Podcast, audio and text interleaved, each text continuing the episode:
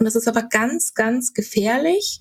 Und das ist auch beispielsweise so unter Ernährungsfachkräften eine Red Flag, wenn eine Person nur diese eine Ernährungsweise propagiert.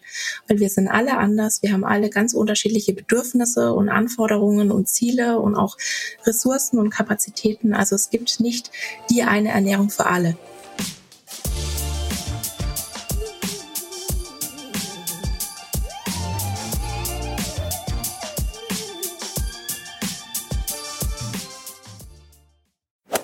Egal ob auf Social Media, im TV oder in Zeitschriften, Diäten sind überall.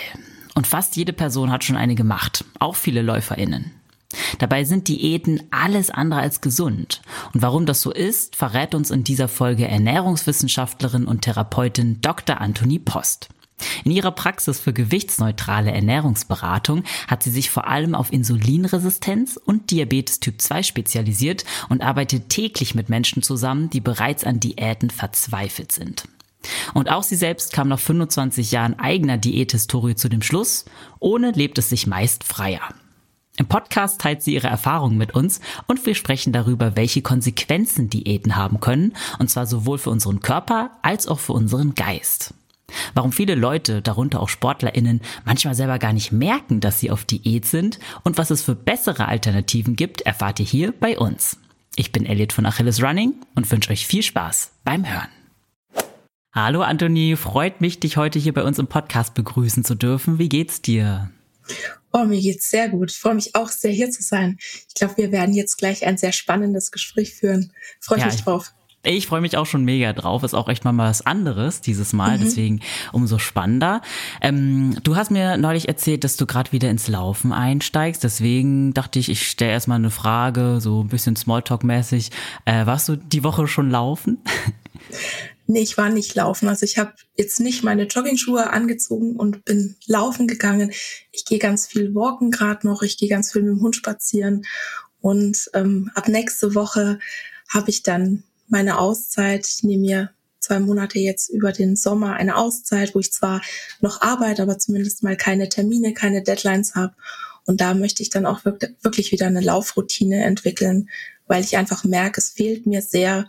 Und es war auch schwierig, das für mich zu akzeptieren, dass es eben auch Lebensphasen gibt, ja, wo der Körper nicht so funktioniert, wie man das halt gerne möchte. Ja, aber total schön, dass du dir dann die Zeit nimmst für dich. Und toi, toi, toi, dass es dann mit dem Laufen klappt. Also das ist ja auch eine Bereicherung für viele von uns. Also ich glaube, alle ZuhörerInnen gerade sehen das auch als Bereicherung. Deswegen schön, dass du da wieder, ja, fußfest jetzt ja, genau. bald. Genau. Ja, ich vermisse es auch wirklich, weil es, also mir gibt Laufen einfach auch so viel. Es mhm. ist so, es ist so schön.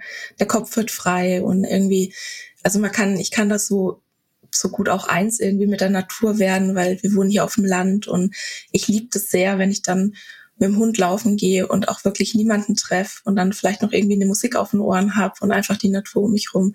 Also ich vermisse das schon sehr, aber es war halt einfach lang körperlich nicht möglich ja. und ich merke jetzt, wie ich in den letzten Wochen und Monaten auch, auch immer mal wieder na, zwischendurch laufen war, sehr langsam im Vergleich zu früher, aber tatsächlich diese Woche habe ich es noch nicht geschafft. Okay, ja, auch kein Problem. Das hat mir auch direkt irgendwie Lust gemacht aufs Laufen. Ich gehe vielleicht nach unseren ähm, Podcast-Folgen heute. Also habe ich schon was, worauf ich mich heute freuen kann. ja.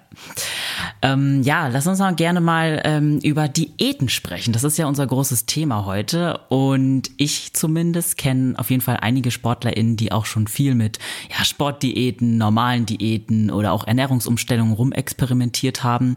Ich selber bin ein bisschen kritisch. Ich muss auch sagen, ich habe meine letzte Diät, glaube ich, mit 19 oder so gemacht und danach äh, kam nie wieder eine. Ähm, aber es ist natürlich trotzdem ein super aktuelles und immer noch heiß diskutiertes Thema. Deswegen schön, dass du uns heute mal deinen Blickwinkel darauf gibst. Und ja, ich freue mich auf jeden Fall aufs Gespräch. Ja, wie ist mein Blickwinkel zu Diäten? Also ich bin Anti-Diät-Ernährungstherapeutin. Das ja. heißt, ich helfe meinen KlientInnen, meinen PatientInnen, Diäten hinter sich zu lassen, Frieden mit dem eigenen Körper zu schließen und ein entspanntes und gesundes und genussvolles Essverhalten aufzubauen. Hm. Vielleicht fangen wir da auch mal ganz, ganz grundlegend an. Ähm, ab wann wird denn überhaupt eine Diät als Diät definiert? Weil das wird immer so in den Raum geworfen und manchmal sind es aber, glaube ich, auch Ernährungsweisen. Wo ist da der Unterschied? Das ist total spannend und ich glaube, es gibt da keinen Cut-off so richtig. Also ich glaube, dass das eine ganz, ganz große Grauzone auch ist. Ich hatte diese Woche zum Beispiel wieder ein Kennenlerngespräch, da war die, die potenzielle Klientin sehr davon überzeugt, keine Diät zu machen. Und ich habe sie dann gefragt, darf ich Klartext mit ihr mit dir reden? Und sie nickt so, weil ich glaube, sie wusste schon, was dann kommt. Dann sage ich, du bist auf Diät. Das mhm. ist eine Diät. Mm, also Diäten im, im ursprünglichen Sinne bedeutet jetzt erstmal nichts anderes als Ernährungsweise. Es ist eine bestimmte Ernährungsweise, Lebensweise, Lebensführung. Und die Diätetik ist die Lehre von der Zusammensetzung der Nahrung und von der mensch menschlichen Ernährung in besonderen Lebenssituationen. So, ne, so neutral, so gut ist das jetzt erstmal. Und die meisten Menschen benutzen aber die Bezeichnung Diät im Sinne von Reduktionsdiät. Also ich esse weniger oder ich esse anders oder ich esse gesünder oder ich esse auf eine bestimmte Weise und dann nehme ich ab. Und das ist auch für mich so der erste Punkt, wann ist eine, also wann ist etwas eine Ernährungsweise und wann ist etwas eine Diät. Ich bezeichne jede Ernährungsweise als Diät, die das vorrangige Ziel hat, Gewicht zu verlieren oder ein für den eigenen Körper geringeres Gewicht zu halten, als das der Körper eigentlich möchte. Und damit einher gehen dann bestimmte Essensregeln und Verhaltensregeln, was jetzt erstmal auch gar nichts Schlimmes ist, Essensregeln zu haben oder Verhaltensregeln zu haben oder Ziele zu haben. Aber oft kommen die dann auch mit Schuldgefühlen, wenn diese Regeln nicht beachtet werden. Also eine Diät geht für mich auch immer mit einem gewissen Leidensdruck einher. Also es sind diese drei Punkte. Ja, das vorrangige Ziel ist, Gewicht zu verlieren oder ein niedriges Körpergewicht zu haben. Und es gibt Schuldgefühle, wenn dann die eigenen Regeln nicht beachtet werden. Und das heißt, ich spüre einen gewissen Leidensdruck. Also ich bewege, ich, ich ernähre mich sozusagen nicht mehr natürlich, nicht mehr bedürfnisorientiert und es ist sehr viel kopfgesteuert. Mhm, ja, äh, finde ich auf jeden Fall gut. Diese drei Punkte kann man sich, glaube ich, ganz gut äh, ja, vor Augen halten, wenn man da so in die Unterscheidung geht. Ähm, sind Diäten eigentlich historisch ein neues Phänomen, habe ich mich gefragt, weil jetzt ne, durch Fernsehen, Social Media und so ist man, glaube ich, einfach mehr damit konfrontiert. Aber ich habe mich gefragt, wie ist es damals, weiß ich nicht, Mittelalter, Antike gewesen? Haben die Leute schon Diäten gemacht? Ich glaube, dass es Diäten schon sehr, sehr lange gibt. Also es geht ja bei einer Diät letztendlich irgendwo um Status und Macht. Und ich würde sagen, Diäten, also es ist definitiv nicht meine Kernkompetenz, da müsstest du jetzt vielleicht eine Historikerin genau. oder ähm, ja jemanden fragen, wer sich da auch wirklich mit der Geschichte von Diäten befasst hat. Hm, ich würde sagen, es gibt sie seit mindestens 2000 Jahren, weil die griechischen Philosophen, also zum Beispiel Hippokrates, die haben ja schon darüber geredet, dass sich Menschen in Anführungszeichen zu Tode essen und haben schon zur Mäßigung aufgerufen. Und also schon bei den alten Griechen haben sich ja die, die Philosophen oder die ähm, Oberschicht, sage ich jetzt mal, dadurch abgehoben, dass sie beispielsweise auch eine asketische Lebensweise, mhm. mh, also einer asketischen Lebensweise gefolgt sind, ja, um sich halt wirklich abzugrenzen. Also es geht wirklich um Status, es geht um Macht. Wenn du den ganzen Tag auf dem Feld stehst und also wirklich schauen musst, dass du irgendwie überlebst, dass du genug zu essen hast, bist du in einer ganz, ganz anderen Position, als wenn du ganz viele Privilegien hast und dir wirklich aussuchen kannst, wie ich mich ernähre. Und dann hat sich das Christentum ja vor allem im Mittelalter immer weiter verbreitet und ich würde sagen, spätestens da waren Diäten sehr auf dem Vormarsch, weil Völlerei galt als Todsünde. Ne? Ein in Anführungszeichen guter Christ, der war rank und schlank. Und so hat sich das natürlich weiter hingezogen. Also gerade dann auch mit der Kolonialisierung, da haben sich dann die, also die weißen Kolonialisten haben sich dann sozusagen abgegrenzt. Ja, gerade die Frauen haben sich abgegrenzt. Ähm, da war es sehr wichtig, sehr schlank zu sein. Und ähm, ne, die hatten halt auch die Möglichkeit, asketisch zu leben. Wenn du nicht körperlich arbeiten musst, dann kannst du in Anführungszeichen sozusagen hungern. Also das war auch wieder ein Privileg, da ging es auch wieder um Status, es ging um Macht. Und was aber jetzt relativ neu ist, ich würde sagen, das ist so ein Phänomen der letzten 50 Jahre plus, ist, dass die Gesundheit so stark mit dem Körpergewicht verknüpft wurde. Also früher war in Anführungszeichen ein Körpergewicht so in erster Linie ein kosmetisches Problem. Und mittlerweile haben wir ja sehr Gesundheit und Körpergewicht verknüpft in der Gesellschaft. Also schlank ist gleich gesund, dick ist gleich ungesund. Und das ist tatsächlich auch so ein Hauptteil meiner Arbeit, dass ich gerne diese Verknüpfung lösen möchte, weil wir können einer Person anhand des Körpergewichts einfach nicht ansehen, ob die sich gesund verhält, ob sie gesund ist. Also es gibt schlanke Menschen, auch so in meinem Freundeskreis, die sehen von außen aus wie es blühende Leben, sind chronisch schwer krank und dann gibt's ähm, dicke Menschen, auch mehrgewichtige Freundinnen zum Beispiel von mir, die, die machen sozusagen in Anführungszeichen alles richtig, was man so machen kann. Und da wundern sich alle, ja, aber warum nehmen die denn dann nicht ab? Ja, weil halt einfach Körpergewicht nicht in erster Linie ein Verhalten ist. Und das wird dann ganz oft vergessen. Mhm. Ja, danke schon mal für diesen äh, kleinen Exkurs. Mir war auch nicht bewusst, dass erst seit den letzten 50 Jahren oder so diese Verknüpfung so sehr besteht, mhm. weil wir das alle so ein bisschen im Kopf haben, glaube ich. Das wird einem so von allen Seiten sehr krass eingetrichtert, auf jeden Fall. Ähm, deswegen spannend, dass du da so, ähm, ja, das Konzept ein bisschen anders fährst, sag ich jetzt mal, und darauf aufmerksam ja. macht. Ähm, ja, lass uns doch doch auch gerne mal ein bisschen in persönliche Erfahrungen reingehen, weil du hast jetzt auch zum Beispiel erwähnt, manche Leute sind einfach generell sehr schlank, aber das bedeutet nicht unbedingt, dass sie gesünder leben oder so. Das kann ich auch auf jeden Fall bestätigen. Ich habe in meiner Studienzeit auch extrem ungesund gelebt, irgendwie nur von Toast mich ernährt und war trotzdem sehr dünn. Und das war halt immer so ein, äh, also war kein ausschlaggebendes ähm, Argument, sage ich jetzt mal, mein Gewicht. Deswegen, ähm, vielleicht wollen wir uns ein bisschen mal deine Erfahrungen vielleicht auch mit Diäten angucken, bevor wir auch so ein bisschen auf deine äh, KlientInnen eingehen. Ähm, hast du selber auch persönliche Erfahrungen mit Diäten gemacht? Ja, also ich habe, glaube ich, jede Diät gemacht, die es gibt. Hm. Und ich habe mit elf meine erste Diät gemacht. Also nicht, weil mir jemand gesagt hätte, ich muss jetzt auf Diät gehen, sondern weil das, das war, was mir alle Menschen so in meiner Umgebung auch vorgelebt haben, besonders die Frauen mir das vorgelebt haben. Für mich war das irgendwie logisch, ne? wenn ich jetzt erwachsen wäre, dann mache ich irgendwann meinen Führerschein, dann gehe ich irgendwann arbeiten, dann gehe ich irgendwann wählen und dann mache ich Diät. Also für mich haben Diäten wirklich so zum Erwachsensein dazugehört. Und ich hatte natürlich auch die Glaubenssätze, schlank ist schön und gesund und erfolgreich und willensstark und diszipliniert. Also ich habe mit Schlanksein auch nur gute Dinge verbunden und jetzt im Nachhinein kann ich das natürlich reflektieren, was, was mir damals nicht möglich war. Also jetzt im Nachhinein würde ich sagen, ich hätte mal lieber an meinem Selbstwert gearbeitet, aber für mich war halt irgendwie klar, wenn man sich irgendwie unwohl fühlt oder wenn man sich unwohl mit dem Körper fühlt oder wenn man sich nicht so richtig zugehörig fühlt, dann muss man halt eine Diät machen und dann wird alles gut. Und so bin ich dann da reingerutscht und habe in meiner Jugend ja so alle möglichen essgestörten Verhaltensweisen mhm. ausprobiert. Ich hatte nie eine diagnostizierte Essstörung. Ich glaube, weil ich auch nie dünn genug in Anführungszeichen war. Ne, wir dürfen aber nicht vergessen, und das ist auch so also in meinen Augen gar nicht bekannt, nur sechs Prozent aller Menschen in einer Essstörung haben tatsächlich auch Untergewicht. Also mhm. auch Essstörungen kann man Menschen nicht ansehen.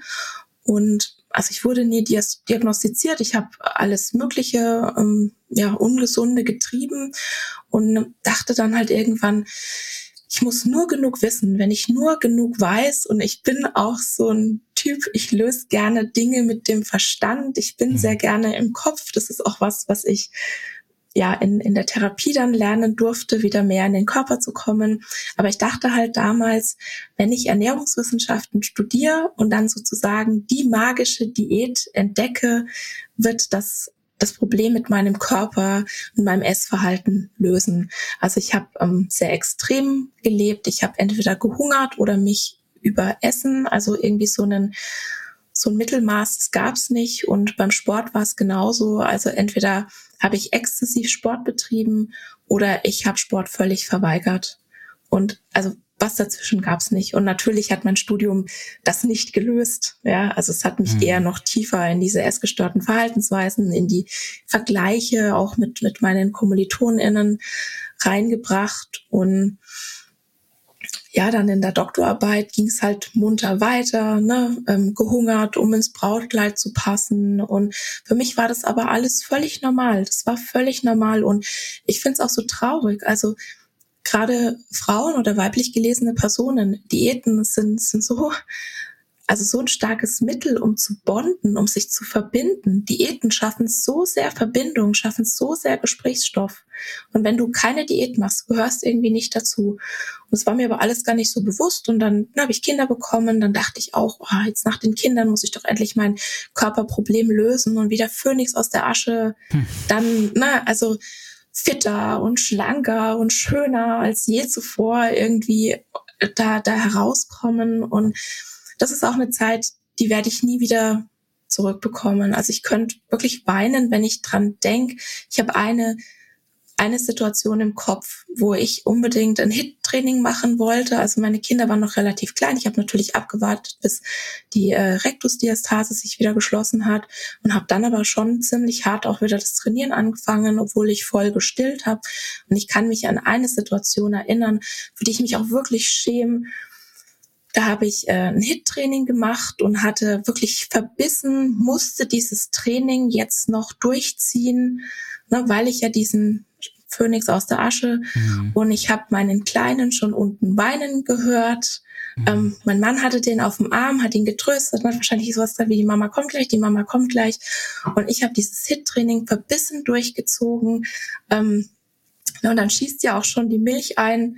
Und also wenn ich mir dann überlege, schwitzend und schon fast heulend, weil ich es nicht ausgehalten habe, dass mein, mein, mein Kind weint, ja, die Milch läuft hier in Strömen aber alles, was in dem Moment wichtig war, war dieser schlanke Körper. Ich könnte da heulen, wenn ich da dran denke. Also was ich mhm. mir auch mit den Diäten genommen habe. Und ja, 2018, da war mein äh, Großer, war der fünf, der Kleine, der war zwei, fast zwei. Und ähm, habe ich von einem Tag auf den anderen anaphylaktische Schocks erfahren. Ähm, ja, die kamen mehr oder weniger aus dem Nichts und es ähm, hat dann ein Jahr gedauert, bis ich die Diagnose Histaminintoleranz und Mastzellaktivierungssyndrom hatte und die Zeit, die war richtig schlimm, weil da einfach gar nichts mehr ging. Also da ging ging keine Diäten mehr, da ging kein Sport mehr. Ich habe meinen Alltag, also ich hatte nicht genug Kraft, um überhaupt meinen Alltag zu schaffen. Ich hatte Tage, da konnte ich gar nicht aufstehen. Und es hat einfach keine Extreme mehr zugelassen. Diese Krankheit hat, hat keine Extreme mehr zugelassen. Und dann habe ich einfach gemerkt, okay, wenn ich keine Diäten mehr machen kann, muss ich irgendwas anderes machen und habe gedacht, ja, dann bleibt mir eigentlich nur noch übrig, jetzt irgendwie intuitiv zu essen, Frieden mit meinem Körper zu schließen. Ich konnte auch nicht mehr gegen meinen Körper kämpfen. Ich hatte die Kraft mhm. nicht mehr. Es ging einfach nichts mehr.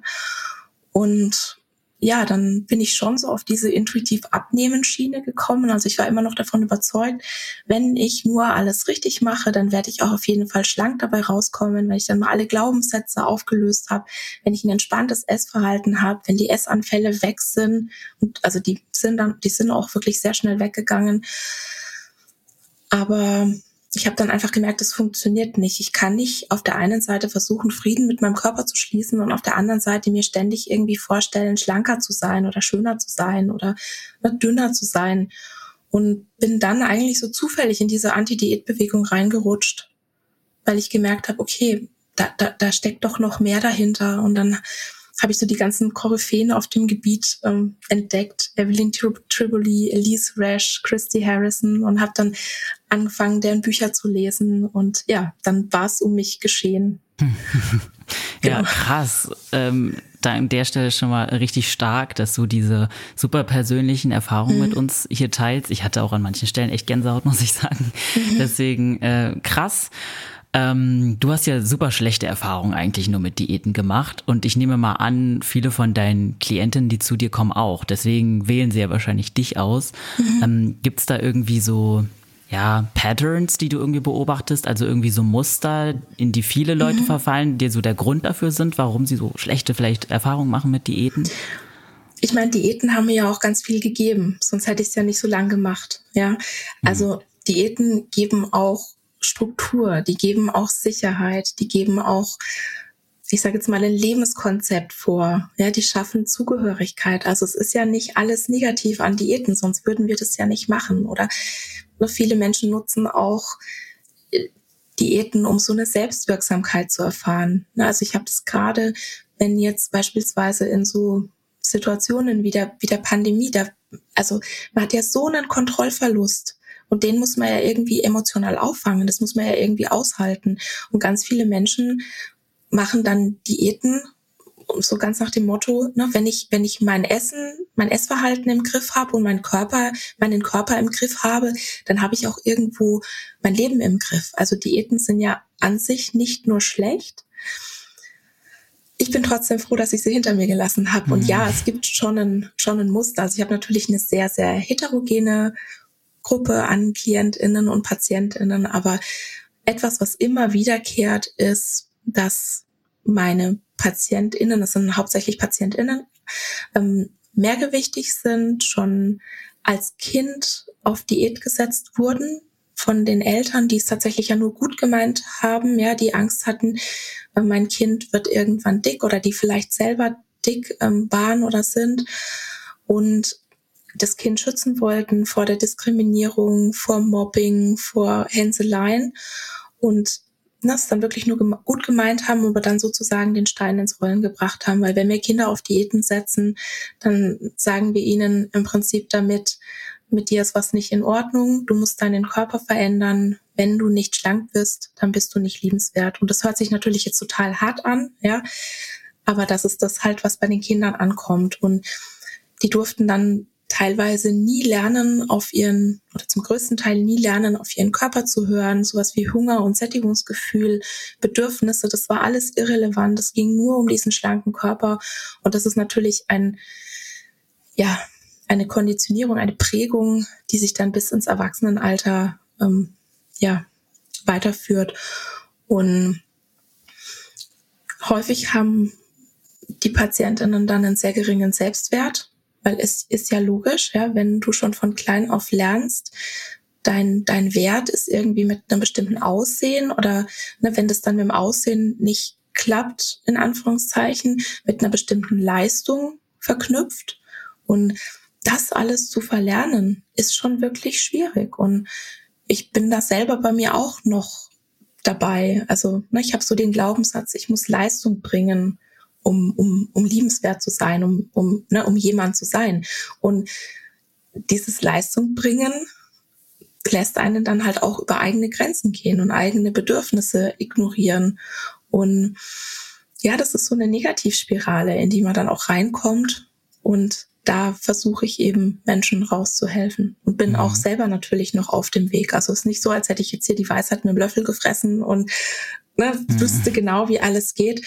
Der Unterschied in der gewichtsneutralen Ernährungsberatung im Vergleich zur konventionellen gewichtszentrierten, wo es eben darum geht, ja, Körper kleiner zu machen, ist, dass ich versuche, einen Raum zu kreieren, in dem es nur Wertschätzung und Akzeptanz gibt und Respekt gibt und Empathie gibt. Und das erleben viele meiner KlientInnen das erste Mal, dass jemand aus dem Gesundheitswesen ihnen mit so viel Wertschätzung und Respekt begegnet. Und in diesem neutralen Raum können sie dann üben und lernen, auf die eigenen Bedürfnisse zu gucken und sich zu fragen, was brauche ich denn wirklich? Es geht auch ganz viel um Körperakzeptanz, weil das ist ja eigentlich nur logisch. Also Studien sagen das auch, aber man muss ja eigentlich nur mal drüber nachdenken. Wenn ich etwas mag, kümmere ich mich gerne darum. Da will ich, dass es der Person gut geht, ja. Und nicht, weil ich irgendwie muss, sondern weil es so eine, so eine innere, so eine intrinsische Motivation ist. Und das funktioniert natürlich auch bei uns selbst. Also wir wissen, dass Menschen die einen hohen Selbstwert haben, die ein positives Körperbild haben, die einen eigenen Körper akzeptieren oder respektieren, dass die auch tendenziell sehr viel gesündere und liebevollere Verhaltensweisen sich gegenüber wählen. Also es ist eigentlich eine Win-Win-Situation für alle. Hm, ja, ähm, das klingt ja auch ein bisschen so, als wäre eine Diät dann eine Lose-Lose-Situation. Ähm, äh, gibt es irgend, also gibt es Situationen, in denen eine Diät auch sinnvoll sein kann, beziehungsweise gibt es Menschen, für die eine Diät was Wertvolles ist?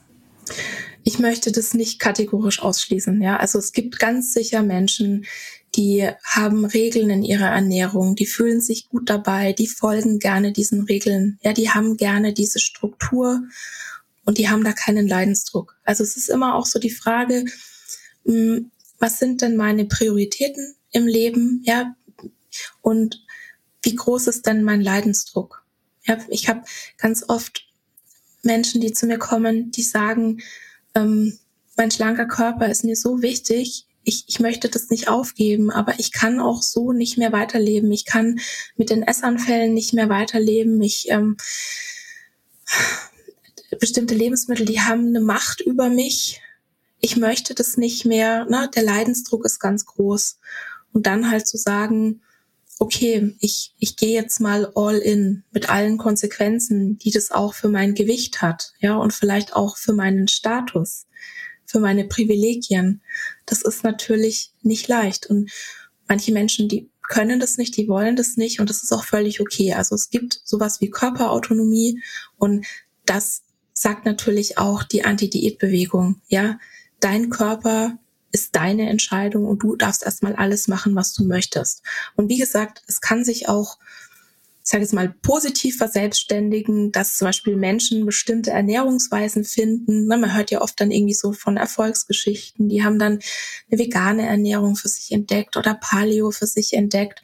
Und beispielsweise, wenn man eine Histamine-Toleranz hat und sich vegan ernährt, das sind so die allergrößten Histaminbomben weg. Also es wird eine Besserung eintreten. Ah. Das liegt aber nicht daran, weil jetzt, ne, also weil jetzt die vegane Ernährung sozusagen der heilige Gral wäre, sondern weil die Rahmenbedingungen schafft, in, in, in denen ähm, positive Veränderungen stattfinden. Und mit Paleo kann es zum Beispiel auch so sein, wenn jemand eine Laktoseintoleranz hat. Wenn die Person sich dann nach Paleo ernährt, ja, da ist keine Laktose mehr in der Ernährung. Die wird sich auf jeden Fall besser fühlen.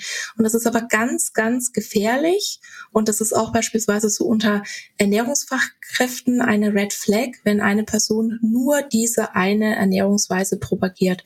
Weil wir sind alle anders. Wir haben alle ganz unterschiedliche Bedürfnisse und Anforderungen und Ziele und auch Ressourcen und Kapazitäten. Also es gibt nicht die eine Ernährung für alle. Ich möchte es nicht ausschließen, ja, dass manche Menschen irgendwie eine Diät anfangen, da auch so eine Struktur bekommen, ja, durch die Diät und sich dann alles äh, ja so positiv verselbstständigt. Das ist dann vielleicht genau das, was sie brauchen. Das sind genau, also die, die Menge an Regeln, die sie brauchen, die können das gut umsetzen, die merken, wie sie sich besser fühlen, die nehmen vielleicht auch Gewicht ab oder nicht, ja. Und das ist einfach dann ihr Lebensstil, den sie gefunden haben völlig okay. Ich habe auch insofern Regeln in meiner Ernährung, weil ich ja Unverträglichkeiten habe, weil ich Allergien habe. Also es gibt auch bestimmte Lebensmittel, die ich sozusagen nicht essen darf, weil ich halt sonst den Notarzt rufen muss. Ja, ist es jetzt eine Diät? Theoretisch ist es eine Diät. Es ist aber halt auch immer die Frage, ne, wie viel Leidensdruck ist dahinter? Was ist meine Motivation? Und meine persönliche Motivation ist, dass ich mich gesundheitsfördernd verhalte, dass ich nicht nur eine bestimmte Zahl auf der Waage anstrebe oder ne, dass jetzt meine Blutwerte total super sind, sondern mir ist meine mentale Gesundheit auch wichtig. Und ich weiß halt, dass wenn ich jetzt wieder eine Diät anfange, dass ich sehr schnell wieder in essgestörte Verhaltensweisen abrutschen werde, die dann wieder alles andere als gesund sind. Mhm, ja. Und es, also ich glaube, für die meisten Menschen sind Diäten nicht hilfreich. Es gibt sicher die Ausnahmen. Es gibt auch die Ausnahmen, die mit einer Diät erfolgreich Gewicht verlieren und nicht ihr Körperbild und ihr Essverhalten an die Wand fahren. Ja, also die gibt es natürlich auch.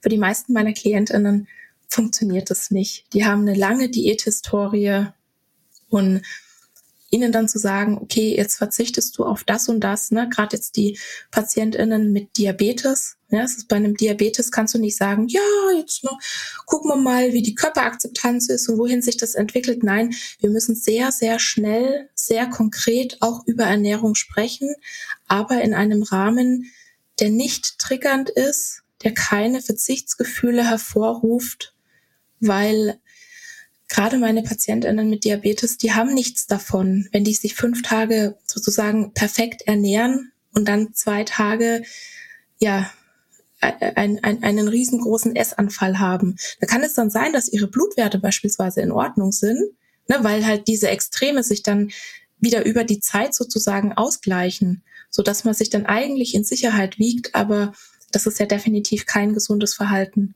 Mhm. Ja. Genau. ja, ich finde es spannend, weil du ja jetzt auch so diesen medizinischen Hintergrund angesprochen hast, der bei manchen halt zu Diäten führt. Ähm, und spannend auf jeden Fall, dass ähm, ihr, also du mit deinem Konzept natürlich auch äh, für Menschen mit Diabetes zum Beispiel äh, eine Alternative bist. Also das ist auch da natürlich denn, äh, dass ihr, dass du die medizinischen äh, Herausforderungen dann in der Hinsicht äh, trotzdem natürlich annimmst und aber auf eine bisschen andere Art angehst, als so eine klassische Diät es tun würde. Ne? Mhm. Ja. Was für negative Konsequenzen können Diäten denn dann noch haben? Weil wir haben jetzt so ein bisschen über das Körper, wir haben jetzt ein bisschen über dich gesprochen, so vor allem das, das mental dich fertig gemacht hat. Für viele hat es natürlich auch körperliche Konsequenzen. Ähm, kannst du dazu ein bisschen was sagen, was passieren kann, wenn man, also wann kann eine Diät zum Beispiel gefährlich werden oder was für mit was für Konsequenzen kann man vielleicht auch rechnen, wenn man langfristig Diäten macht? Naja, die schlimmste Konsequenz ist der Tod. Hm. Also wir haben viel zu wenig auf dem Schirm, wie wir in unserer Gesellschaft wirklich auch gestörte Verhaltensweisen ja nicht nur akzeptieren, sondern tatsächlich auch feiern und bestärken. Und das kann halt einfach sehr, sehr schnell in eine Essstörung abrutschen. Ich habe auch so das Gefühl, dass viele KollegInnen oder ÄrztInnen Essstörungen gar nicht so auf dem Schirm haben. Ja, also ich habe das oft irgendwie, dass es dann ähm, heißt, ja, wir müssen jetzt erstmal das und das in den Griff kriegen, also irgendwelche Blutwerte oder Allergien oder was auch immer. Und um den Rest kümmern wir uns dann später. Ja, es kann aber auch schwierig sein. Ja, also ich habe ich hab Patientinnen, wenn ich denen jetzt sage, ähm, lass das und das weg, äh, in zwei Monaten ähm, bringt ja dann die Ernährungstherapie nichts mehr, weil dann ist die wieder ähm, bei ihrer Therapeutin, weil die Essstörung mhm. wieder reingekickt hat. Also wir wissen ja, dass Diäten, je nachdem, wie man halt auch diätet, wie extrem man auch diätet, ganz krasse Mangelerscheinungen hervorrufen können. Ja, das geht von ähm, Muskelabbau über Herzrhythmusstörungen, über ähm, viele Verdauungsbeschwerden ähm, haben ihre Ursache in, in restriktiven Ernährungsweisen. Ja, was dann auch wieder so eine Negativspirale ist, weil man hat irgendwie Beschwerden, man hat dann irgendwie Bauchweh oder Durchfall oder Verstopfung und dann versucht man die nächste Diät und macht es damit eigentlich dann immer, also nur noch schlimmer. Ja. Hm. Es gibt, also beispielsweise, wenn man sehr früh Diäten macht oder Diäten anfängt, kann das das Wachstum verzögern. Ähm, Diäten können zu Osteoporose führen, zu Gallensteinen führen. Wir wissen, dass die die Stoffwechselprozesse im, im Gehirn beispielsweise beeinflussen. Also ein Gehirn auf Diät funktioniert anders als ein Gehirn, das nicht in dieser Notsituation ist. Ja, also wie gesagt, es ist auch immer so eine Frage, wie extrem mache ich denn Diät? Wie sehr hat denn mein Körper das Gefühl, hier ist gerade eine Notsituation, weil der Körper kann nicht unterscheiden, ob das jetzt sozusagen eine echte Hungersnot ist oder eine freiwillige, ne, nur so eine auferlegte Hungersnot. Und der reagiert gleich. Und das Gleiche ist auch mit so einer mentalen Restriktion. Also wenn ich Schuldgefühle beim Essen habe oder wenn ich mir bestimmte Lebensmittel verbiete, auch dann kann es sein, dass der Körper wirklich mit körperlichen Symptomen antwortet auf diese mentale Restriktion, die eigentlich gar nicht ne, real auf dem Teller da ist. Und der Körper versucht natürlich uns ja am Leben zu halten. Und das heißt dann, dass sich beispielsweise der Grundumsatz erniedrigt, hm, dass der Körper versucht, so an allen Ecken und Enden Energie zu sparen. Also viele Menschen, die frieren dann beispielsweise schneller, wenn sie auf Diät sind. Oder hm, die Hunger- und Sättigungshormone, die kommen aus dem Gleichgewicht. Also ich denke mal, jede Person, die schon mal auf Diät war, die weiß, wie groß der Heißhunger dann sein kann. Ne? Also mhm. gerade als ich mich Low Carb zum Beispiel extrem Low Carb ernährt habe, ich habe jede Nacht, ich habe von Kuchen und Nudeln und Brot geträumt. Oh, also das, war bei mir auch so, ja. Ich habe auch mal Low Carb ausprobiert. Oh, das war ja. nicht mehr feierlich und das ja. macht aber der Körper. Ja, und dann ist es auch, also ich halte auch überhaupt nichts von Cheat Days weil mhm. die sind dann auch problematisch. Ne? Dann erlaubt man sich, das ist ja sozusagen ein geplanter Essanfall. Ja. Ein Cheat Day ist ja nichts anderes als ein geplanter Essanfall. Und dann sagen natürlich so die ganzen Zellen des Körpers, oh, hier kommt auf einmal was rein, ja, Party, Party, Party, wir müssen jetzt hier, na, bis es kracht. Mhm. Ja, und dann fühlt man sich natürlich auch nicht besonders toll. Und ne, jetzt um auf dieses Paleo-Beispiel zurückzukommen, ne, wenn da jetzt jemand eine Laktoseintoleranz hat und dann einen Cheat Day macht und dann halt wahrscheinlich dann auch sehr viele Milchprodukte isst, weil ich meine, sie sind lecker und ne, ja. man verbietet sie sich dann und dann wird man sie halt so im ähm, Übermaß konsumieren, ja, da ist der Durchfall vorprogrammiert. Und dann mhm. kann man sich halt auch wieder sagen, boah, ja, wenn ich zu viel esse und ne, wenn ich dieses ganze ungesunde Zeug in Anführungszeichen esse, da geht's mir danach schlecht. Äh, ja, nee, es ist halt vielleicht einfach die Unverträglichkeit. Mhm. Und das kann natürlich dazu führen, dass, also, dass sich dann so diese Denkweise verstärkt. Ja, ich muss sehr gesund essen. Da wären wir dann gleich bei der Orthorexie. Das ist keine anerkannte Essstörung, noch keine anerkannte Essstörung. Ich könnte mir vorstellen, das kommt noch und da haben die Betroffenen das Gefühl, sie müssten sich sehr gesund ernähren, ähm, weil sie sonst ihrer Gesundheit schaden. Und was gesund ist und was nicht, das äh, definieren sie selbst oder das definiert vielleicht irgendein Diätguru für sie, ähm, der oder dem sie folgen. Und das wird in der Regel mit der Zeit immer strikter. Und dann kann es eben wieder zu einer Unterversorgung kommen. Ja, es ist ganz sicher nicht gesund, wenn man nur Schokolade isst. Es ist ganz sicher nicht gesund, wenn man nur Brokkoli isst. Mhm. Also jede Art der einseitigen Ernährung ist nicht das, was unser Körper möchte. Mhm, ja. Auch gerade Autorexie kann ich mir auch gut vorstellen, dass da leider auch viele SportlerInnen dann mhm. reinfallen, weil man natürlich fokussierter ist auf die Gesundheit. Man will optimieren an den Stellen, an denen man es kann. Und natürlich ist mhm. die Ernährung dann auch so ein Punkt, den man theoretisch optimieren kann. Aber ähm, man ja. merkt dann wahrscheinlich mit der Zeit nicht so sehr, dass es immer strikter und restriktiver ja. wird. Ja, das geht ja ganz schleichend. Ich habe mindestens, also von diesen 25 Jahren, die ich Diät gemacht habe, ich war mindestens zehn Jahre der Meinung, ich mache gar keine Diät. Ich achte nur so ein bisschen auf meine Ernährung und mh, hm, mich fragen manchmal Menschen, woher weiß ich denn, dass ich Diät mache? Und dann ist immer so meine Gegenfrage, wie flexibel bist du denn noch? Und da kommt dann immer so ein Hör und ich so, naja, wenn du mal nicht deinen Regeln folgst, wie sprichst du dann mit dir? Welche Gefühle hast du dann? Was ähm, sind deine Handlungen in der Konsequenz? Ja, kannst du dich auf Familienfeiern freuen oder ist es eher so ein Problem für dich, weil du dann da weißt, dass du deinen Ernährungsplan nicht einhalten kannst? Ja, wie flexibel bist du denn, wenn du Intervall fastest? Zählst, zählst du die Minuten? Ja, also ich ich bin kein Fan vom Intervallfasten. Ich glaube ja, dass wir Ernährungspausen brauchen. Also ich persönlich brauche die zum Beispiel auch, um mich zu bewegen, um Sport zu machen, weil ich auf einem vollen Magen kann ich keinen Sport machen, da spucke ich ja. sofort. Das geht bei mir nicht.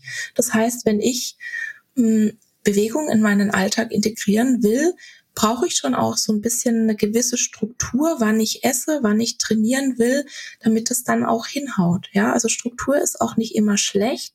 Struktur kann eine Hilfestellung sein oder es kann halt zu einem sehr strikten Regel Regelwerk werden, das keine Flexibilität mehr zulässt. Ne? Wie vorhin diese ja sehr persönliche Geschichte von mir und ich glaube, dass halt auch gerade da viel zu wenig drüber gesprochen wird.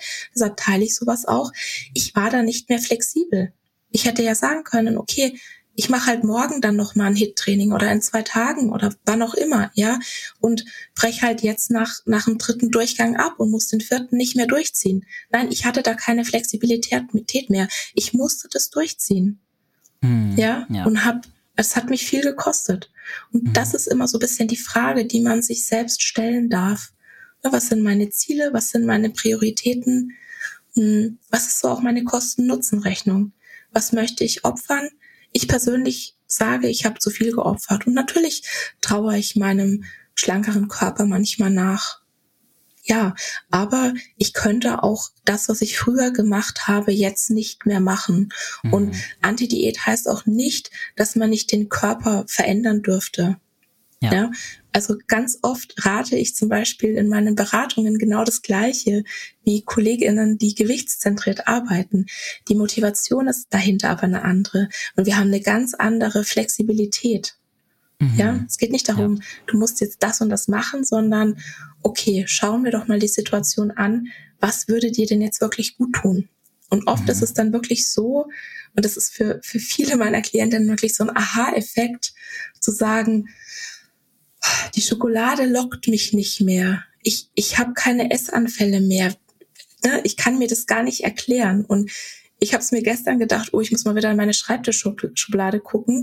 Ich habe da so Müsli-Riegel und so, so Energy-Riegel drin. Wenn ich halt irgendwie mal eine, eine Beratungseinheit überziehe und dann einfach merke, ich brauche ganz dringend Energie, ja, dass ich da schnell was zur Hand habe, dass ich sozusagen die ja. nächste Beratungseinheit dann auch gut, also ne, nicht nur durchstehen kann, sondern auch halt wieder ne, mein A-Game bringen kann sozusagen. Mhm. Ich habe mir gestern gedacht, oh nein, ich muss mal in meine Schublade gucken, nicht, dass die Schokoriegel abgelaufen sind.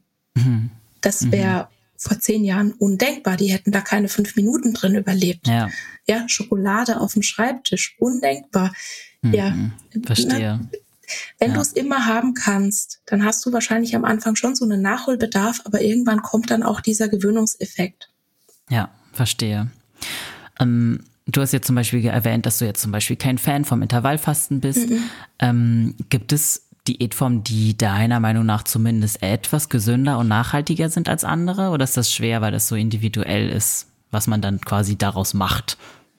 Ja, also wie gesagt, ich bin ein Fan davon, viel Gemüse zu essen, viel Salat zu essen. Ich bin ein Fan davon, Obst zu essen. Ich glaube, dass viele Menschen tendenziell zu wenig Ballaststoffe aufnehmen. Ja, und Ballaststoffe sind wichtig, um den Körper also bei der Entgiftung zu unterstützen. Wir brauchen auch beispielsweise keine Detox-Kur, ne? das kann der Körper alles selber machen. Wir können ihn aber insofern unterstützen, dass wir Ballaststoffe essen, damit dann die Giftstoffe aus dem Darm besser abtransportiert werden, schneller abtransportiert werden. Wir können unseren Körper insofern unterstützen, dass wir beispielsweise ähm, Wasser trinken, ähm, ne, um, um wirklich Giftstoffe auszuspülen. Wir können unseren Körper insofern unterstützen, dass wir uns bewegen, ne, um die Muskulatur zu durchbluten. Also solche Dinge, ne, das können wir alles machen.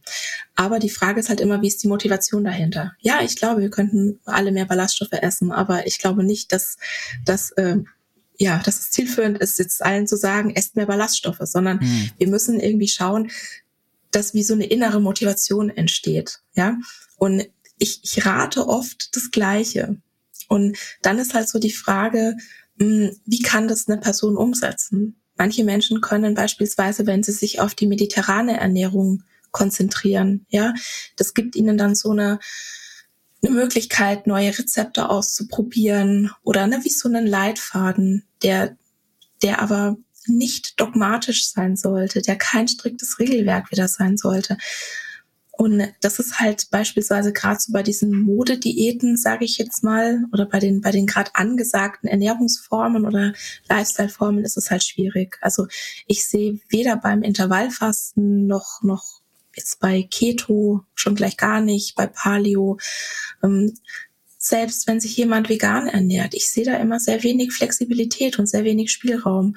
Und man kommt dann halt schon oft so auch in dieses Fahrwasser rein. Ja, es geht dann alles so in Richtung Biohacking. Ne, ich muss mich optimieren, wo ich mir dann immer denke, so, wow, müssen wir wirklich die beste Version unserer selbst sein oder dürfen wir mal umdenken und den Mut aufbringen, wir selbst zu sein. Also darf ich erstmal den Mut aufbringen, ich selbst zu sein, ja, mit mir im Reinen zu sein, mich vielleicht mit mir und meinem Körper zu versöhnen und mich dann wirklich zu fragen, was brauche ich denn? Hm. Also was ich mit meinen Klientinnen mache, ich empfehle selbstverständlich keine Diäten, ich empfehle auch keine spezifische Ernährungsweise.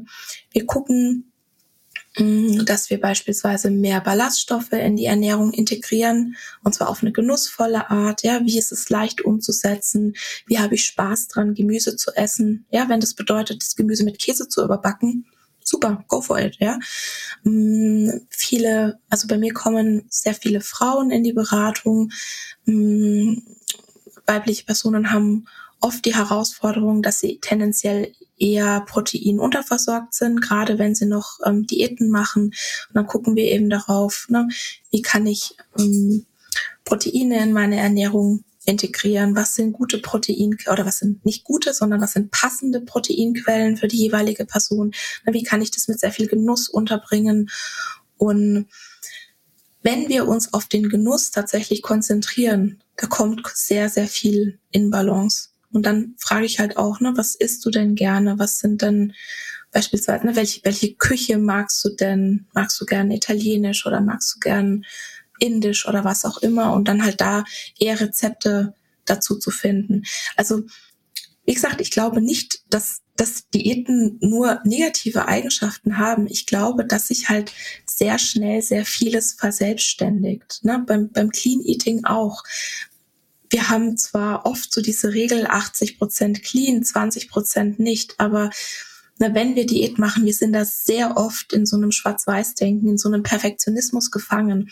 Und wenn dann jemand einen, einen hohen Selbstwert hat, ein positives Körperbild, ja, gut mit dem eigenen Körper verbunden ist, und dann sagst du der Person sowas wie, na, schau mal, dass du dich halt 80 Prozent clean ernährst und der Rest isst du dann halt, was du möchtest. Ist in einer Position, wo sie sagen kann, okay, ich schaue jetzt mal, wie ich das umsetzen kann und was mir davon gut tut. Meine Klientinnen, die haben ganz oft einen niedrigen Selbstwert, ein sehr schlechtes Körperbild, ein negatives Körperbild, ja. Die, die versuchen sozusagen oder die haben früher versucht, nach jedem Strohhalm zu greifen, der ihnen dabei hilft, sich irgendwie besser zu fühlen. Und dann verselbstständigt das sich teilweise in sehr, sehr ungesunde Richtungen. Und das ist was, was wir vergessen, wenn wir den Leuten sagen, iss weniger, beweg dich mehr, dann wirst du gesünder. Ja, das mag für Menschen funktionieren, ja, die mit ihren eigenen Bedürfnissen verbunden sind, die die überhaupt ähm, erkennen können, ja, die mit ihren Emotionen gut verbunden sind, die wie gesagt ein positives Körperbild haben, da mag das funktionieren, weil die einfach in der Position sind, dass sie sich dann aussuchen können, was wende ich denn auf mein Leben an? Was tut mir wirklich gut?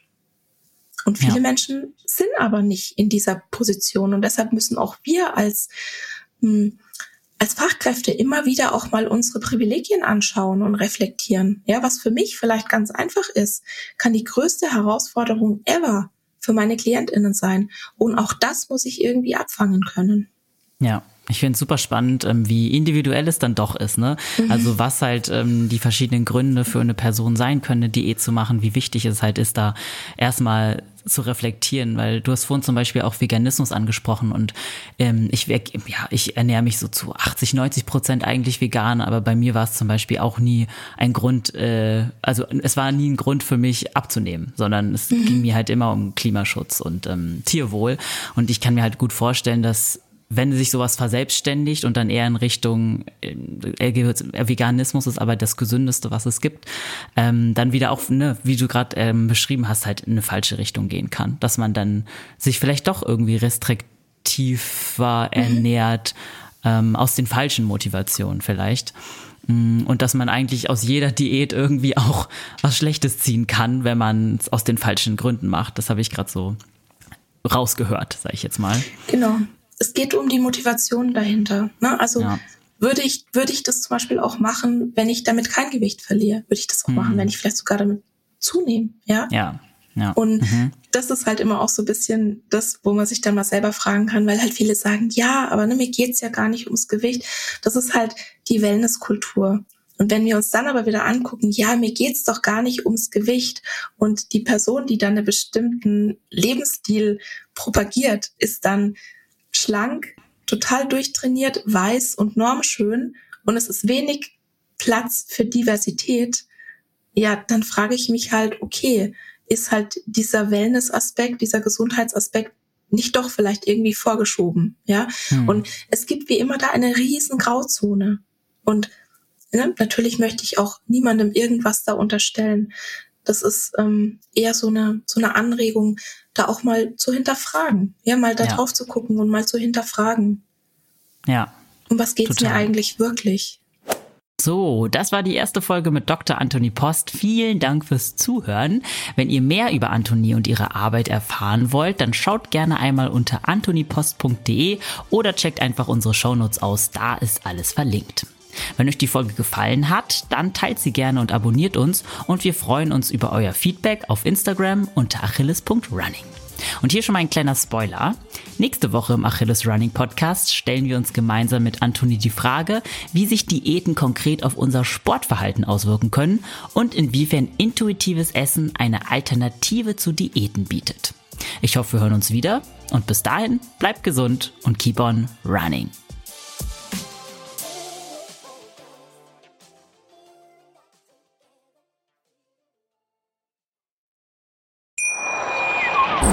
Wie baut man eine harmonische Beziehung zu seinem Hund auf? Puh, gar nicht so leicht. Und deshalb frage ich nach, wie es anderen Hundeeltern gelingt, beziehungsweise wie die daran arbeiten.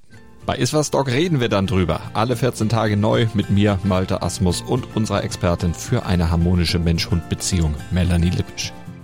Iswas Dog mit Malte Asmus. Überall, wo es Podcasts gibt.